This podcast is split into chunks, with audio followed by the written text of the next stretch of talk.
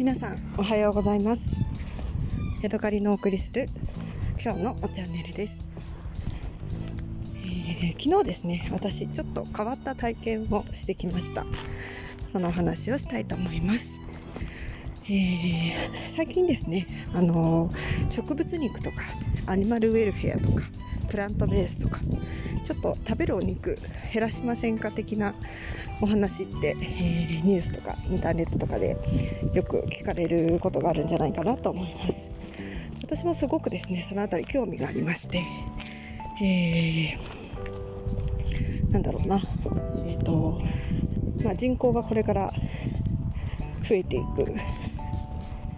でその人たちがみんなお腹いっぱいご飯が食べれるようにしたい。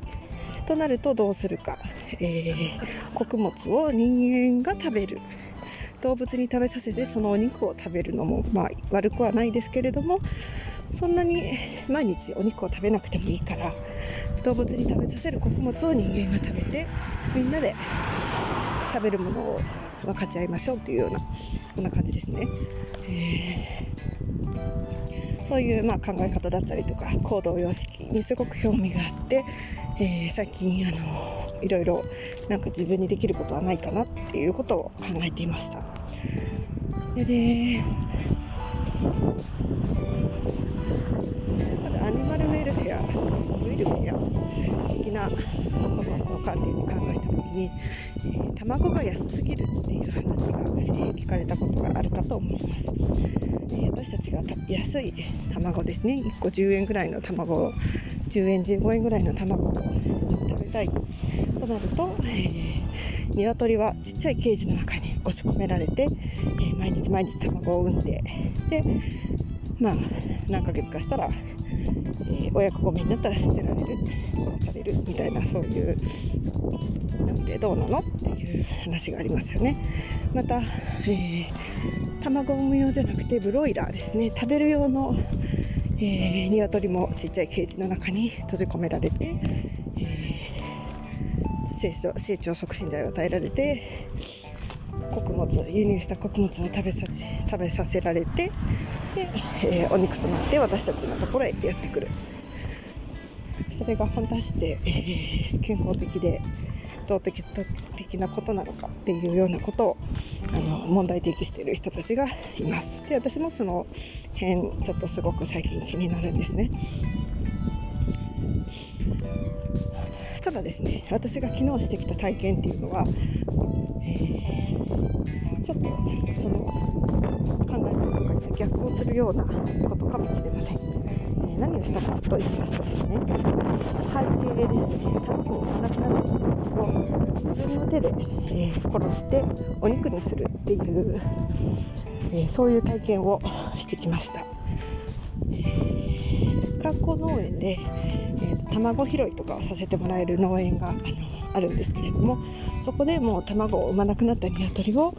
えー、自分で捕まえて、ねお肉にするところまでっていうのをあのオーナーさんが教えてくれますっていう体験です。えー、その体験を見つけた時ですね私すっごい喜んであそうそう私こういうスキルが欲しかったんだよって思ってで夫にですね相談したら夫もいいねっていうことになって2人でえ、予約を取って喜びさんで出かけました、えー、予約をしてからですね約2週間ぐらいあの当日まであったんですけれども、えー、結構毎日ワクワクして、あの楽しみにしていたんですね、えただですね、あの本当に鳥を自分で、えの命を絶つ瞬間っていうのはですね、え想像以上になんかえー、て言うんでしょうねすごく抵抗が抵抗を感じました。であのー、オーナーさんがやり方を見せてくれるんですけれどもそれを見ながら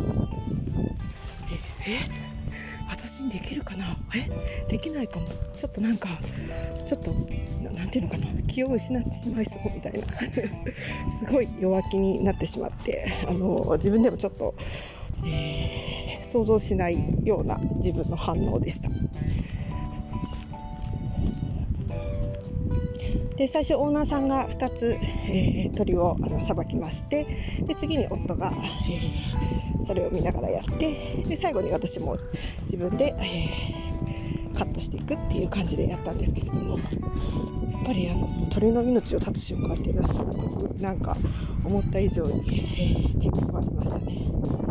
なんか本当にやる気満々であの新しいスキルを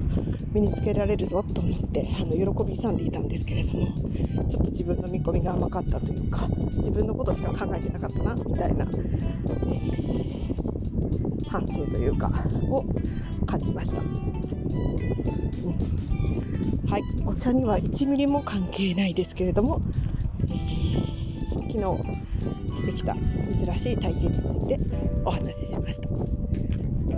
また次回お会いしましょう。さようなら。